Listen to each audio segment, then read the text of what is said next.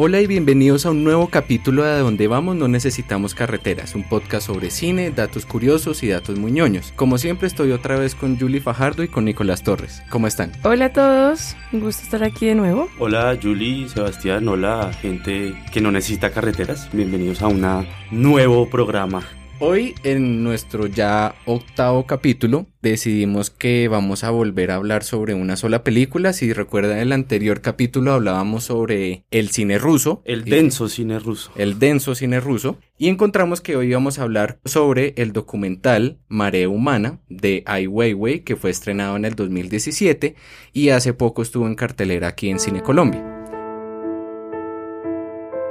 Being a refugee is much more than a political status. It is the most pervasive kind of cruelty that can be exercised against a human being. You are forcibly robbing this human being of all aspects that would make human life not just tolerable but meaningful in many ways. Entonces, yo creo que, como siempre, podríamos empezar con una corta sinopsis sobre de qué es este documental para la gente que no lo conoce muy bien. Entonces, Julie, ¿nos podrías ayudar con tu sinopsis, por favor? Bueno, este documental a grandes rasgos retrata el problema que está en este momento muy vigente sobre la migración. No se queda solamente en inmigrantes europeos, aunque es gran parte de la película, pero alcanza a abordar un poco otros casos, África y Latinoamérica. Más o menos por ahí va la historia. Una manera de que podamos empezar hablar sobre esto yo creo que es darle la voz a lo que dijo Ai Weiwei en el estreno de su documental en la Bienal de Venecia, que él decía, Marea Humana es un viaje personal, un intento por entender las condiciones de la humanidad en nuestros días. El documental está hecho con la profunda creencia en el valor de los derechos humanos. En estos tiempos inciertos necesitamos más tolerancia, compasión y confianza en el otro, ya que todos somos uno. De no ser así, la humanidad enfrenta su mayor crisis.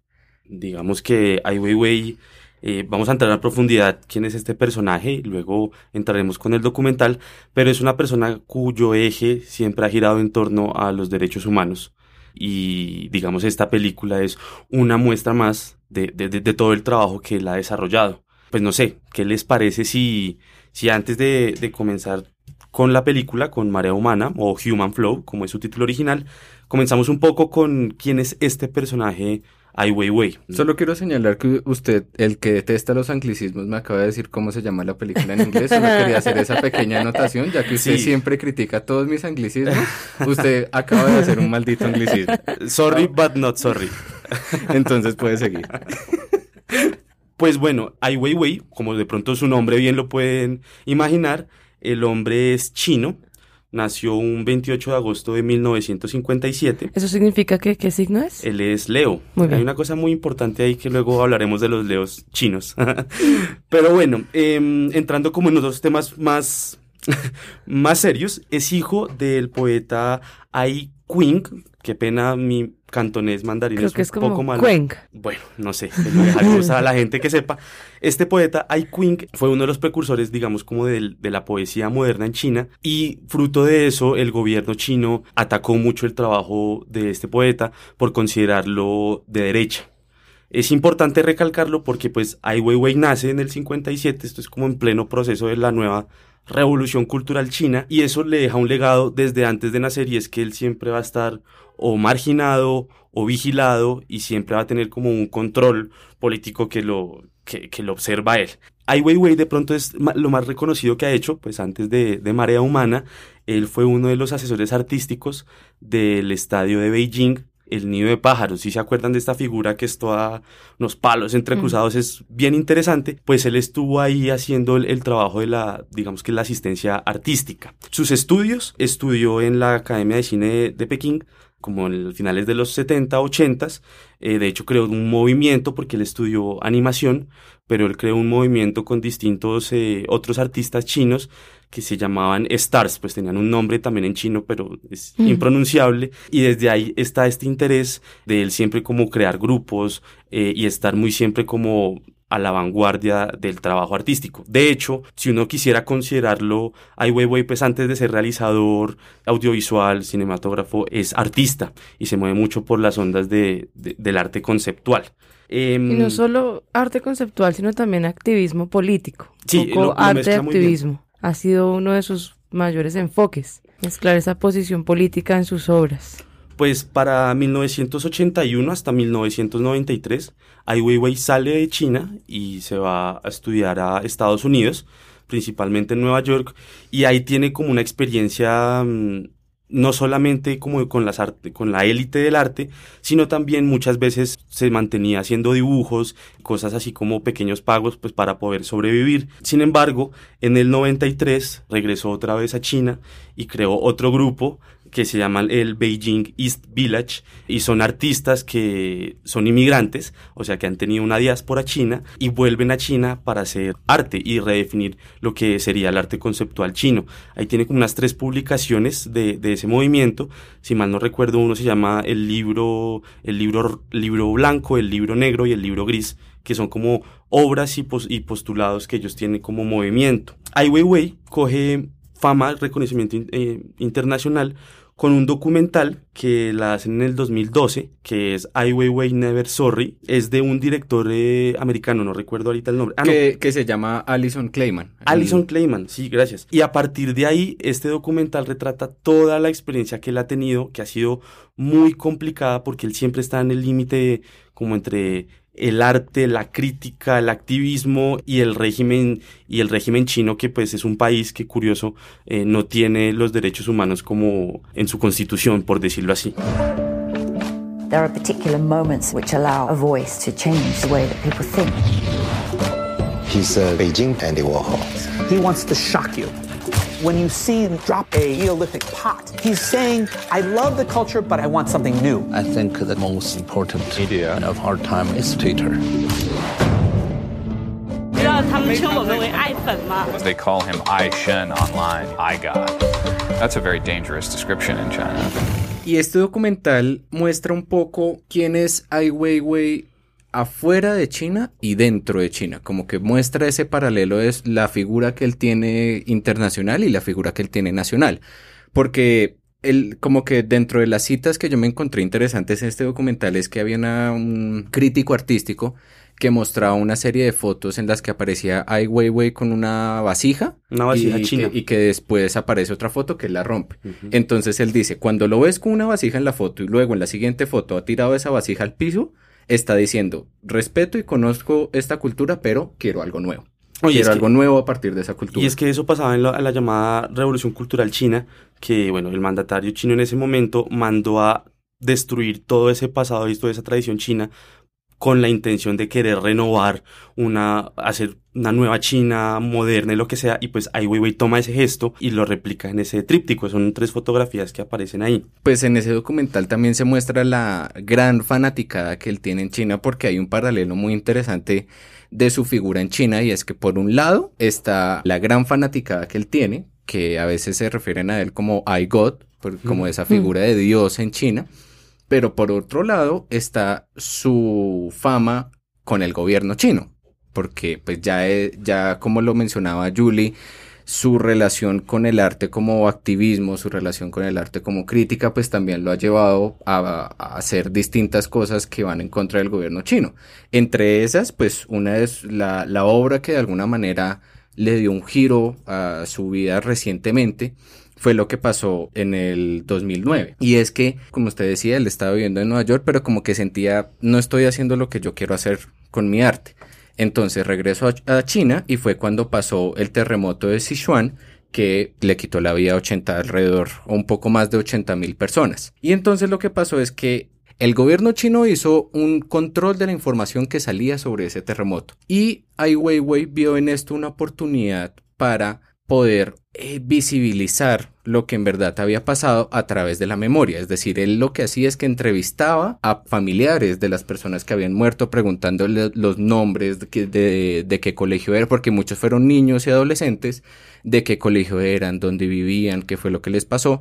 Y a medida que él iba haciendo esto, el gobierno chino también le hacía una persecución. Muchos de sus ayudantes eran capturados, les quitaban la información y el punto más alto a donde llegó ese, ese trabajo que él hizo fue que cuando él estaba en Múnich quiso hacer algo que representara lo que él estaba trabajando en China. Y es que en el 2009 estrenó un mural en el Haus der Kunst, por favor. Haus der Kunst. Gracias.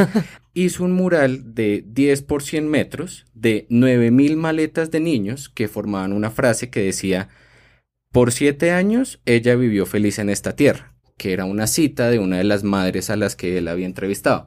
Lo que pasó es que como estaba en chino, muchas personas no sabían qué era lo que decía ahí y empezaron a averiguar qué era lo que pasaba, qué, qué era eso del terremoto, qué, como así que una niña y bueno, se creó este revuelo hasta que dos años después de esto, en el 2011, él fue detenido en el aeropuerto de Beijing, le quitaron el pasaporte y lo detuvieron 81 eh, días entre interrogatorios, tortura psicológica y no podía volver a salir del país. Entonces, este documental muestra eso, muestra esta relación que él tiene entre ese artista que vivía en Nueva York, este artista que podía vivir como entre esas élites y que podía vivir de ese arte por el arte, y su arte crítico, activista, contestatario en un régimen que pues era muy controlador.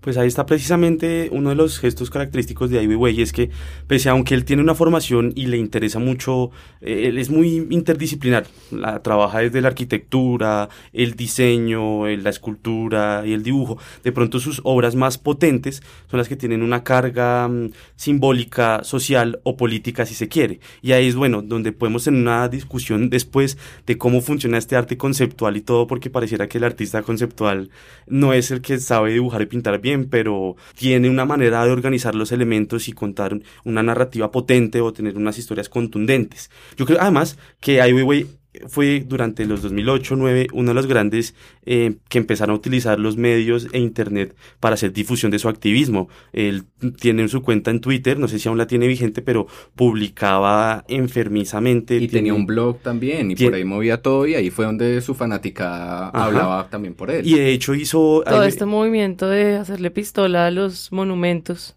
También lo inició a Weiwei cuando ni siquiera se visualizaba la idea del hashtag algo y él empezó esa ola de fotos de lugares, o sea, personas en todo el mundo haciéndole pistola a los monumentos de sus países. Entonces, sí, es una figura mediática muy importante, o fue una figura mediática muy importante cuando los medios todavía no estaban tan fuertes. O sea, resumidas cuentas, fue uno de los primeros influencers del Exactamente. Bueno, yo creo que una de las, de las obras conceptuales que él tiene muy, muy, muy lindas eh, se llama Por Siempre Bicicletas es una, es una instalación que la acomoda dependiendo el lugar donde la, donde la expongan, me perdonarán el anglicismo, pero les dicen obras site specific. Y son, Sí, sí, ya. Se va contando. bueno, y aquí entonces en esta installation... Em, Específicas para el lugar. Exactamente. En esta, en esta instalación, él diseña las típicas bicicletas chinas que lo hacía una empresa china y las eh, las exponía de una manera como que se aglomeraban una tras otra. Era una imagen súper impactante y más o menos como que el discurso alrededor de eso es que China con la, con la explosión industrial y todo este avance capitalista dentro de China, si se quiere decir, el chino empezó a dejar las ciclas y empezó más a comprar motocicletas y, carros. Entonces, de ahí todas sus obras siempre tienen como un diálogo ahí, una cosa subliminal bien, bien interesante. Tiene otra otra obra que se llama Cuento de Hadas o Fairy Tale 4. y esta es una obra supremamente conceptual porque lo invitan en un pueblo en Alemania y le dicen, bueno, él, él piensa llevar mil personas que son de China, entre empresarios, profesores, artesanos, campesinos, para que vayan a ese pueblo de Alemania y las reglas son que esas mil personas no pueden salir del pueblo de Alemania, siempre tienen que conversar experiencias con gente de Alemania y pues obviamente que ahí Weiwei pueda tener registro de hacer una, una entrevista de él. Entonces es una obra que se sale de los museos, que uno no sabe si es obra o no, pero si ocurre algo muy interesante y es como que empieza a hacer unos procesos migracionales por medio del arte. De hecho, por medio que, que el, gobierno chino lo, lo, vigilaba tanto, a él le pusieron unas cámaras de vigilancia en el estudio que él tenía en China. Entonces, a raíz de eso, él hizo una escultura en mármol que se llama Cámara de Vigilancia, la obra, y es una cámara de mármol que se expone, digamos. Es interesante porque en ese momento Ai Weiwei no podía salir, pero sus obras sí, y hablaban muchísimo de él en el exterior. Ya para, para, para de pronto entrar en materia, para el 2017 él empezó a tener un, un, interés ya con, los, con las migraciones y con todos los problemas que, que, que esto implica, que esta problemática que es mundial, y entonces eh, él hizo una, una instalación que es un inflable, un inflable que pues cuando se infla, se llena de aire, es una balsa como migratoria con alrededor como 20 personas que no tienen rostro y son de color negro. Es una instalación enorme, yo creo que es como unos 6 metros por 2 metros y la obra se llama Ley de Viaje. Y esta instalación da cabida, está acompañada básicamente con el documental que en el 2017 en Venecia se estrenó y es el que vamos a hablar, que es Marea Humana.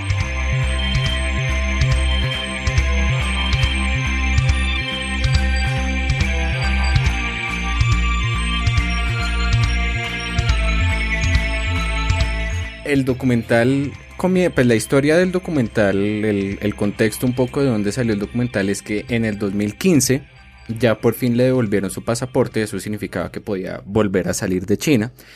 Y él se fue de vacaciones a la isla de Lesbos en Grecia y en esas vacaciones se encontró con que estaban llegando distintas balsas con inmigrantes y él empezó a grabar con su celular y dijo, quiero hacer, quiero trabajar en este tema y quiero trabajar en esto y pues ya podemos ya entrar un poco más a fondo en cuanto a lo que es el documental que creo que se basa mucho en esto de él con su celular grabando. En general, las obras de Ai Weiwei lo incluyen mucho, es como estos directores de cine que siempre salieron en, en sus películas, como a lo Hitchcock, a mí lo que me sorprende en María Humana es que toda esta figura transgresora que nos, que nos contó Nicolás, todo lo que nos dijeron sobre Ai Weiwei, ese Ai Weiwei del 2009, esta figura políticamente incorrecta, yo la sentí apagada en la película. No sé si es como una, se convierte en un documental puramente informativo o como que se, se refugia en la estética y en el dar a conocer la problemática, pero nunca llega a ese giro de el sello de Ai Weiwei, personalmente. No sé qué opinan ustedes. Yo, tengo que hacer una aclaración. No me parece, no me parece la misma forma en que, por ejemplo, aparece Hitchcock en sus películas a como aparece Ai Weiwei en este documental. Hitchcock en sus películas salía como el man que vendía las flores o que cruzaba una calle. Pues la diferencia está en que es una ficción y un documental. No, la diferencia es que Ai Weiwei tiene un ego de Leo, tiene un ego grandísimo y en esta Hitchcock película también. Pero, a ver, el contenido de las películas de Hitchcock, él solamente parece como un pequeño personaje allá. Mientras que en el documental, Ai Weiwei constantemente sale él o bien preguntando o bien entrevistando. Digamos que no está bien y mal, pero sí hay una presencia, mm, un ego bastante fuerte y se repercute. De hecho, yo recuerdo una de las escenas que me pareció un poco curiosas. Ai Weiwei está con la gente en Hungría, si mal no recuerdo, él está hablando con un, con un inmigrante y entonces intercambian como el pasaporte que tiene Ai Weiwei con la cédula que tiene él. Entonces, Ah, sí, que intercambian pasaportes, entonces le dice, bueno, entonces su nombre va a ser Ai Weiwei, ¿cuál es el mío? El mío es Muhammad y entonces así. Entonces Ai Weiwei le dice, le cambio eh, su tienda por mi estudio en Berlín bueno, yo vi esa escena y claro, pues, puede ser una conversación muy natural, muy fluida del momento, pero sí me dejó como mm, es un poco, me pareció un poco negro, oscuro ese pedacito, no sé, yo sé que es una chiste y bromeando y todo, pero pues es como, me, yo sentí como me estás echando en cara tu super estudio en Berlín por mi tienda de refugiado que tiene agujeros. Pues mi es que estudio de Berlín el que no va a poder llegar. Pues es que yo creo que tiene que ver con que este documental es hecho por un artista, un artista que pues sus creaciones tienen su firma y él es como el que vende la marca Ai Weiwei. Entonces, pues obviamente uno sí puede hablar de la relación de si, pues está este documental, pero también es una creación artística de Ai Weiwei o como una no quiero usar la palabra performance porque no es como un performance, pero es como la importancia que se da a la... que él esté ahí. Que, él, esté ahí y que él esté haciendo esto, como cuando nosotros hablábamos de Maradona por Custurica. Por Custurica, sí, es decir, acá se habla de alguna manera, entre comillas, como inmigración por Ai Weiwei, porque es que un poco para dar un poco más de datos para las personas que no hayan visto todavía el documental, él recorre la inmigración, como decía Julie, no solo en Europa, y son alrededor de 20 países. 23. 23 países, perdón.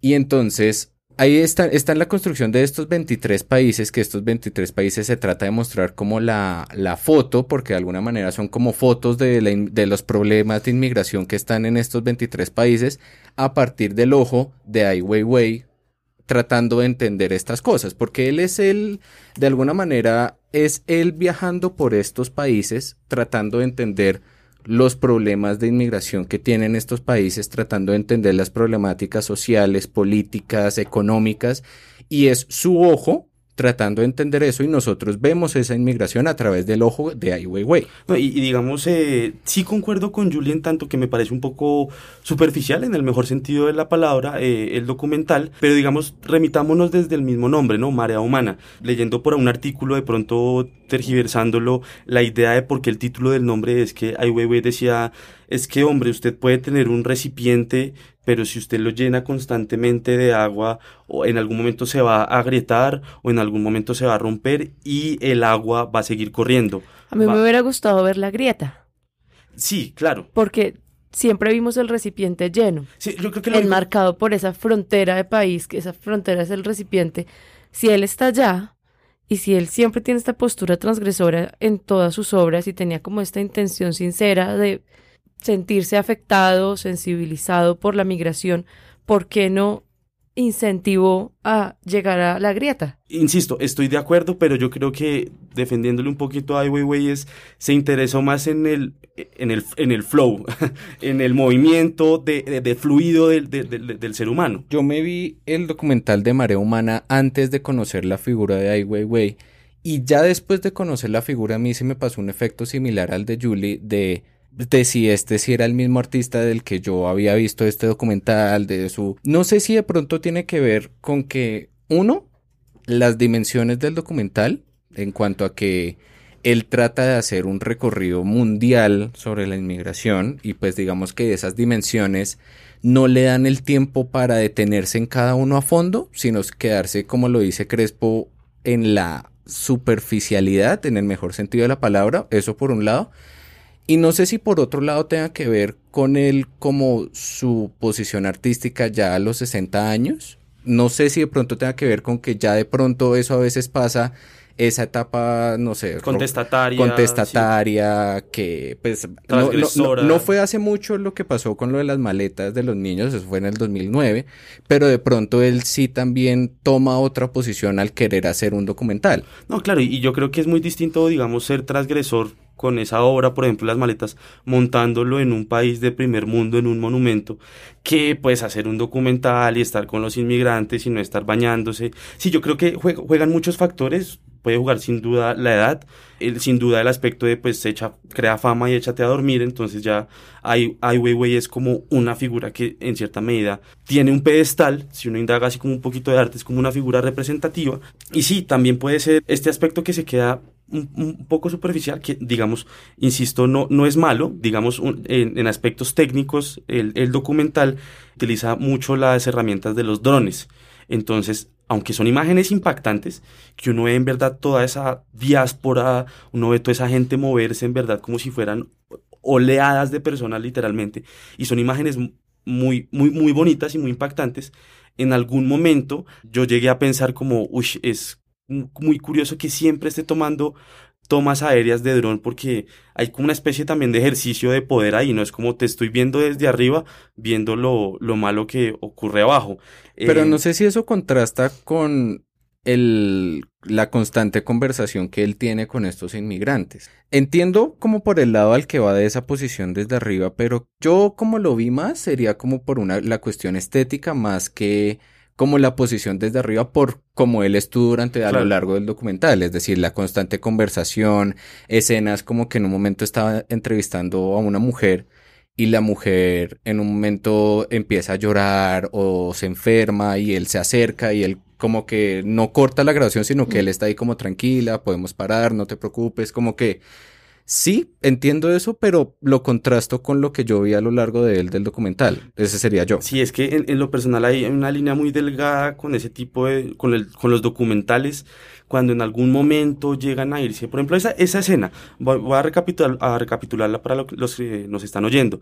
Eh, Ai Weiwei está hablando con una señora ya de edad y esta señora le está comentando, pues, oh, hombre, la tragedia que ha tenido, sus hijos muertos, presos, bueno, mejor dicho, la peor de las tragedias. Y claro, eh, la, la, mujer en algún momento no puede seguir la entrevista y, y, y para y pues Ai Weiwei va y la consuela y como que le da palmaditas y está bien.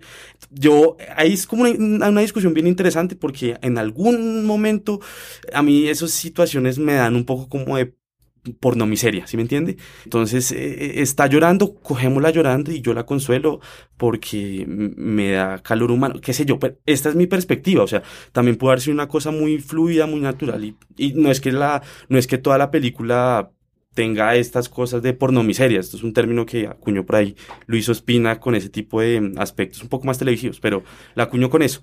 Pero digamos... Pero hay varias imágenes también, hay... Yo creo que eso que te, que te dicen ahora, como estamos tan acostumbrados a la muerte que vemos a alguien muerto enfrente de nosotros que ya no nos duele.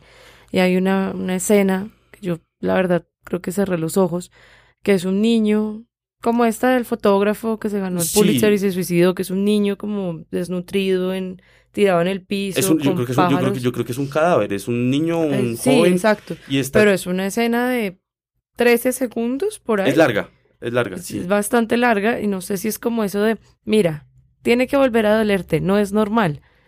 Hay muchas cosas como de esa sensibilidad que pues es que yo... No sé si terminan de, terminaron de gustarme. Pues es que yo creo que algo que se me hizo interesante es que habían muchas tomas en las que las personas a las que él entrevistaba simplemente miran a la cámara sin decir nada. Y yo creo que de alguna manera lo que él quiere hacer, ya que va, como basándome en lo que decía Nicolás en uno de los capítulos de que los documentales tienen una posición política, es que él quiere incomodar al espectador que esta persona lo mire a los ojos y que esos ojos se le queden al espectador y que esos ojos, que la persona cuando piense en el tema de inmigración, piense en esos ojos, piense en esa mirada, piense en esa persona, porque él no hace tampoco como una construcción, esta persona se llama tal, eh, tiene tantos años, tiene, a veces menciona a la familia, pero es más como, de nuevo, la cuestión estética yo me detengo un poco en lo que pasa, pues yo soy periodista y, lo, y me detengo un poco en lo que pasa acá en Colombia cuando hay alguna tragedia y mandan a un periodista a hablar con una de estas personas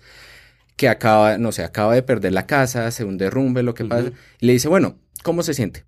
Sí, pues, ¿cómo cree? Claro. Lo que me parece interesante del ejercicio de Ai Weiwei es que él no, lo que él trata de hacer es como que cada una de esas historias se le quede en la cabeza a alguna persona, si ya sea sin importar del, del, del, país en el que esté, y que no haga preguntas como, tú eres inmigrante, ¿te sientes triste por ser inmigrante? Que son tipos de preguntas de que podrían pasar en una tragedia en Es que, es que igual, es que igual Ai Weiwei es un perro viejo, y es un tema que lo conoce y lo ha vivido en, car en carne propia y lo ha exteriorizado con su trabajo.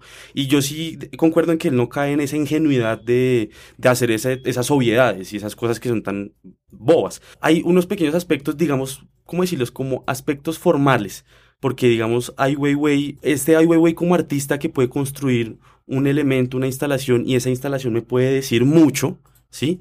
no me dejó esta misma sensación de pronto porque ya estoy viciado, porque ya conocía quién es esta figura. No me dio tanta información cuando ya tenía un documental de, bueno, ¿qué duración tiene esto? 140, 144 creo. Bueno, sí. casi, casi dos horas. 220. Casi uh -huh. dos horas. Entonces yo decía como, claro, si este hombre con una instalación me cuenta un poco tonón de cosas, yo tenía como una expectativa como en dos horas de pronto me va a, a, a, envolver un poco más. Y claro, no lo logra, o por lo menos en lo personal no lo logra, pero sí es muy interesante el nivel que él quiere abarcar creo que le queda muy, muy utópico porque, pues, a ver, recordemos más o menos en qué, en qué sitios está. Está en Lesbos, en la isla de Grecia, está en la Franja de Gaza, Jordania. Israel está en Jordania, Egipto. eh, Egipto, eh, México. Hungría y un pedacito, fueron como cinco minutos, diez minutos Y de, de la frontera de México y, y esta- y Estados Unidos. Entonces, En África también. es, no en África también, sí, dónde. en África también. Es un recorrido. Es que es nómada. grandísimo, es grandísimo. Entonces, claro, es imposible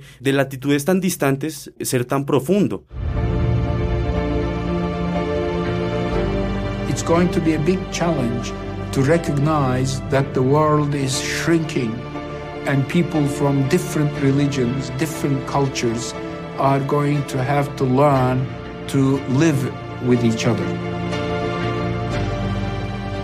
Si hay un interés humano, eh, es decir, este documental, más que tratar de dar respuestas, yo creo que tampoco da preguntas, sino simplemente muestra que a pesar de todo, pues todos somos humanos y todos tenemos que comer y tenemos familia, como que recalca, recalca un poco en esa obviedad. Eh, Eso ha sido un poco aspectos de, de- de- de críticas por varias personas que, digamos que recaen en eso, pero sí es, es honesto Ai Weiwei en decir, es que mi intención es mostrar esta notoriedad. Y es que sí, a veces uno se le olvida que uno es humano. No, y además que lo otro que ya ahorita que usted lo mencionaba, la cuestión de que fueran todos estos países, es que muchas veces él, él trata de dar como un contexto, como ya sea a partir de entrevistas, pero a mí me pasó una cosa, ustedes vieron el documental en el cine, ¿cierto? Sí.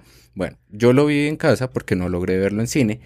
Y no sé si ustedes se acuerdan que durante gran parte de la película aparecían unos textos, Las citas. eh, las citas, y no solo las citas, sino la información que aparecía abajo, muchas veces artículos, eh, portadas de Cifras. periódico, cifras. Si uno lo ve en cine, pues uno ve esa información muy claramente, pero la, esa información que a uno le funciona mucho al no conocer eso, muchas veces se perdía. Porque hay otra característica que yo creo que es importante de este documental y es que al no tener muchas veces esa voz narrativa, que es la que uno le da el contexto, como mire, entonces la voz esa- omnisciente. la voz una omnisciente, una- sino la voz a las personas que están en eso. Es difícil para una persona que no tiene todas esas problemáticas claras entender toda esa información que se le está brindando. Porque es que, de nuevo, yo estoy de acuerdo con Nicolás, es que este documental no trata de mostrar como respuestas, soluciones políticas, sino simplemente como un vistazo. Y a través de ese vistazo, generar curiosidad. Yo creo que precisamente esos textos pasan a segundo plano. Como que la fuerza de las imágenes en este documental dicen suficiente para mí. O sea, es muy chévere la información, como a modo de ñoño, es muy chévere como esos datos, es- pues te marca una realidad, unos números impresionantes. Eh, no, no digo que se lo quitaría, pero no tendría esa sensación de que me faltó información. Parece que eso ayuda mucho en esa curiosidad y que con solamente las imágenes da para al menos sentir algo de sensibilidad por, por la marea humana o algo así. Hay, hay un aspecto que sí me pareció muy, muy Ai Weiwei dentro de esta película y es eh, la fuerte denuncia que le hace a la Unión Europea. Eh, bueno, de pronto me- mis compañeros me ayudarán a, a que no me desinforme tanto, a que no cuente mentiras, pero la Unión Europea le asignó un dinero a Hungría o a este país donde hay muchos inmigrantes para que en efecto se encargaran del problema migratorio. Y claro, el país recibió ese monto de dinero que pues pareciera mucho, pero no es nada para el número de personas. Y lo único que les dieron fue como par cobijas, unos chocorramos europeos, lo que sea, y trataron es como de empujarlos y en verdad no hubo una manera, un modus operandi eh, de, de tratar a, las- a lo- a los inmigrantes. Y es curioso porque se supone que la Unión Europea, no solamente para agruparse como países eh, poderosos de Europa, porque hay muchos países europeos que no están ahí, se supone que daban una prelación sobre los derechos humanos. Y el único trato que han tenido sobre los derechos humanos frente a los inmigrantes es darle un dinero a un país para que ese país se encargue y pues obviamente el país no se va a encargar de ellos y los va a querer es, es desalojar. Ahí sí me parece una, Pero- una crítica mm, interesante. Es una crítica muy interesante porque gran parte de lo que ha pasado con la discusión de la Unión Europea frente a este tema es como la posición que tienen los países, que es, pues las posiciones varían mucho, pero la, la problemática a la que se enfrentan es, abrimos nuestras puertas, abrimos nuestras puertas y recibimos a todas estas personas que vienen de condiciones que no les permiten volver porque digamos que gran parte de lo que ha, ha tratado de hacer distintos movimientos que apoyan el, apoyo de estos inmigrantes es hacerle entender a distintos, a distintos poderes que estas personas que están inmigrando no se están yendo por voluntad propia. Ni de vacaciones. Ni de vacaciones. Es una cuestión de que no pueden regresar a donde están. Y entonces abro mis puertas, apoyo a estas personas y muchas veces me veo frente al reto de tengo que lidiar con colaborarle a estas personas y colaborarle a mi país. Entonces eso ha, generado distintos movimientos, ya sea de derecha o de izquierda, que apoyan esto, que no apoyan esto, posiciones como la, la casi presidenta de Francia, que fue Marine Le Pen, que era esta posición frente a los inmigrantes de que no los íbamos a recibir, que no podíamos seguir en este cuento. Entonces, y es curioso porque si Le Pen no hubiera aceptado eso, Francia no iría a la final. O sea, por ejemplo, el equipo de Francia son solo negros, son solo africanos. Exacto, es que eh, eso es algo que yo creo que es importante y ahí yo simplemente sería como yo lanzando mi, mi, mi, punto de vista frente a eso y es como el caso que nosotros tenemos acá es el, en Colombia es el caso de nuestra relación con Venezuela y la relación que tenemos en este momento frente a la inmigración venezolana que de nuevo no es un tema nuevo,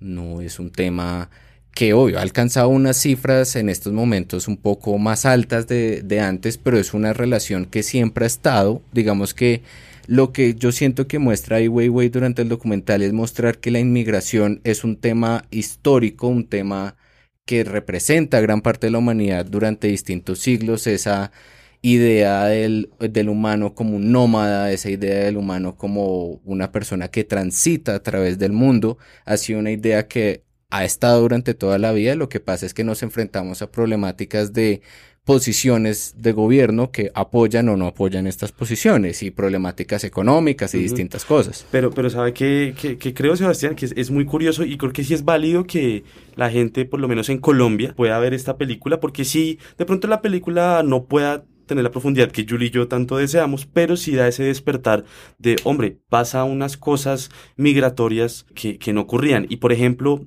eh, a mí me parece que ya en el caso de Colombia, nosotros como colombianos no estábamos acostumbrados a que hubiesen inmigrantes en lo absoluto. O sea, claro, en las fronteras siempre hay gente de uno y otro país y lo que sea, pero frente a la coyuntura social y política venezolana y todo, han venido miles y millones de personas y ha sido un fenómeno bien curioso y eso uno lo habla incluso con la familia, con mi abuelita. Y no es por ser xenófobos, pero por ejemplo mi abuelita dice, uy, pero es que es, mira, las tres panaderías que tengo, siempre hay venezolanos. Venga, el man que me siempre es venezolano. O, por ejemplo, ahorita nomás, escuché en la W cosas así como que la gente venezolana que tiene plata están comprando resto de casas en Subachoque y entonces ahora Subachoque es como una colonia venezolana y es curioso porque un, porque uno no, se ha enfrentado a, ese fenómeno. Y porque uno no era un país a donde quisiera ir otra gente. Porque uno era un país que usualmente migraba, migraba exactamente. Pero digamos, eh, de pronto eso será un tema mucho más normal para países como Argentina, ¿no?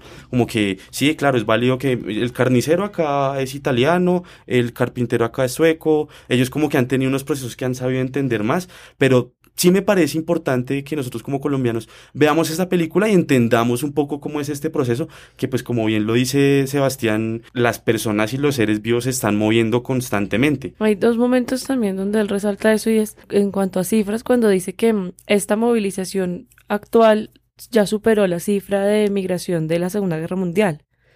Y, y hay otra parte que no sabría en, en qué momento de la película es, que dicen como porque estos, esta migración europea está realmente dándole la vuelta al mundo y parece más importante que la migración africana de hace 300 años, que se mantiene hace 300 años, o sea, pues Europa como continente importante tiene migración más importante que el resto del continente. Por eso la, la pequeña parte cuando hablan de África y la minúscula parte cuando hablan de México pues no se compara con la parte donde están en Hungría o en Jordania. y, es que debió quedarse ahí también. Es que recordemos que la película es una producción alemana. Eso yo creo que eso va a influenciar mucho.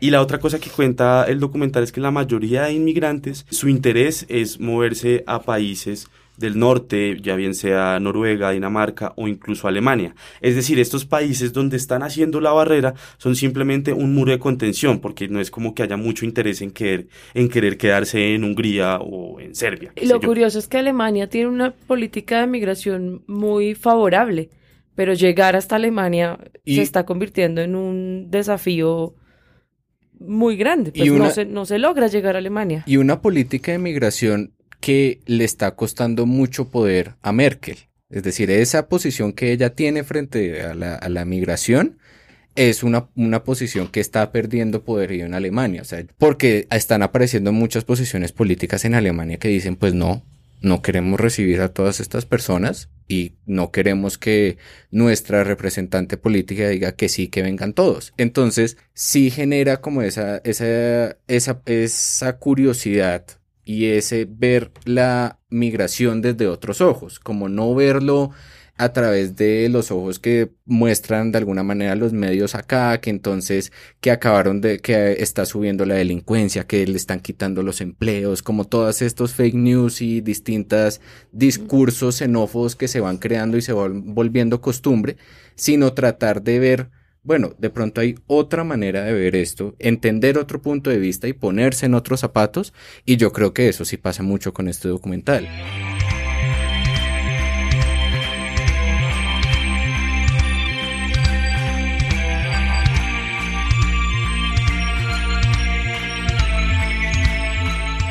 Pensando en eso de, que se nos olvida a veces ser humanos, que somos humanos todos, también es como una jerarquía de migración, así como, como esa jerarquía del el, buen muerto y el, y el muerto malo.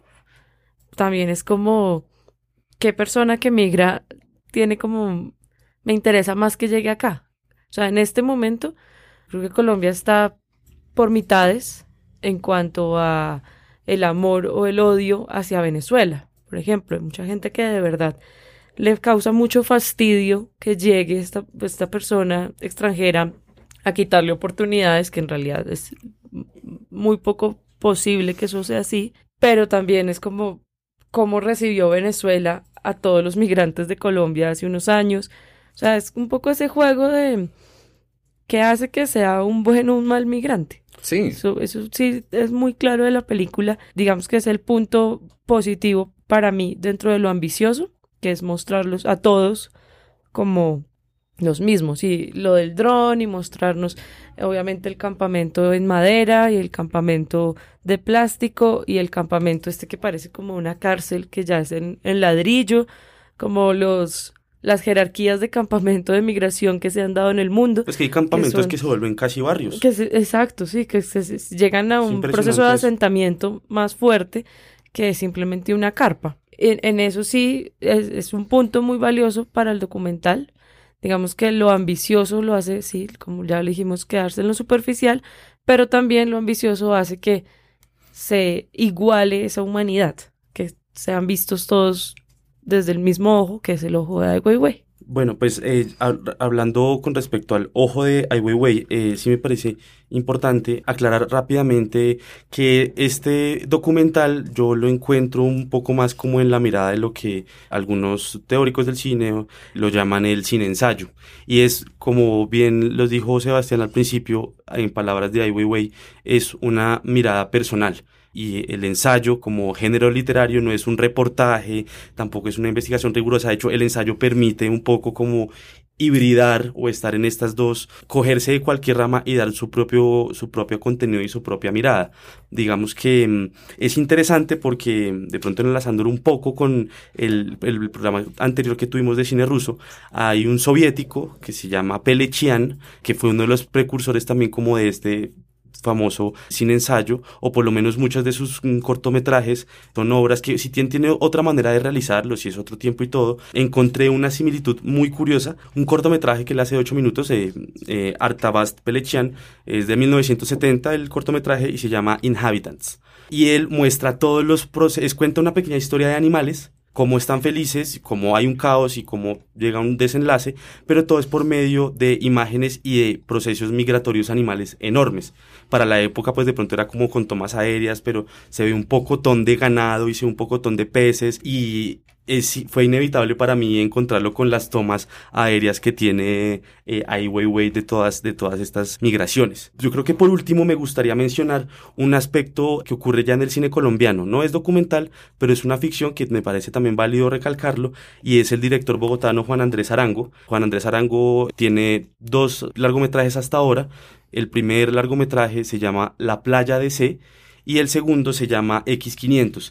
Es curioso porque ambas películas, en, su historia y, en el contexto que tengan, hablan de los procesos migracionales. Quienes hayan podido ver la playa de C son una familia de gente del Pacífico que llega a Bogotá. Tiene un proceso interno de, migración a cómo es el choque de estar en el Pacífico a llegar a Bogotá, a un barrio de Ciudad Bolívar, y cómo viven, y cómo viven en ese sentido. Y X500 es un mismo proceso migratorio, pero esta vez de un colombiano con una mexicana y bueno, con otra persona otra nacionalidad que no recuerdo, que quieren llegar a, buscar a mejor futuro en otras tierras. Entonces, les dejo esos dos referentes de ficción, Juan Andrés Arango, La Playa de C y X500, para que lo chismoseen. Pues ahí para cerrar, yo creo que algo que siempre nos encontramos en estos capítulos es estas distintas creaciones artísticas que siempre terminan reflejando una posición política, una problemática social, tratan de reflejar algo a través de otros ojos.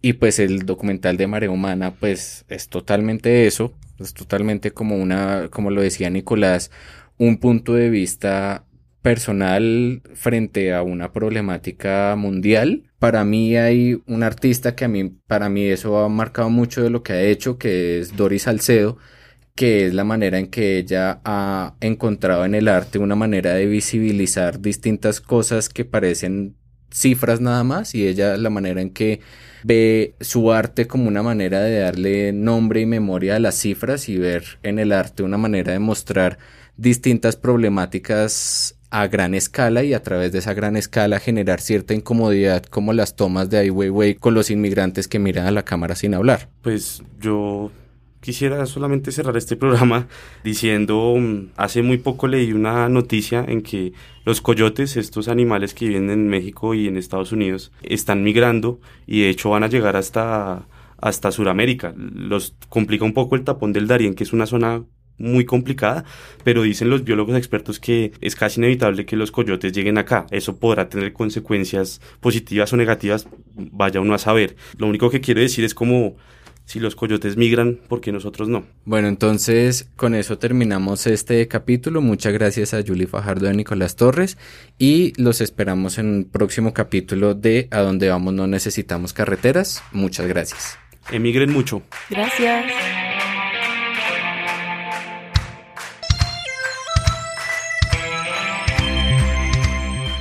070 Podcast es el espacio de la revista 070 donde periodistas, autores destacados, críticos, blogueros y distintas personalidades cuentan historias sonoras. 070 Podcast es realizado en colaboración con anfitriones como Camilo Hoyos y Gloria Susana Esquivel y es producido en los estudios de Acorde FD. Cuenta con la colaboración de María Elvira Espinosa, directora de arte 070, la música es de Gabriela Navas y la dirección y edición general es de Sebastián Payán.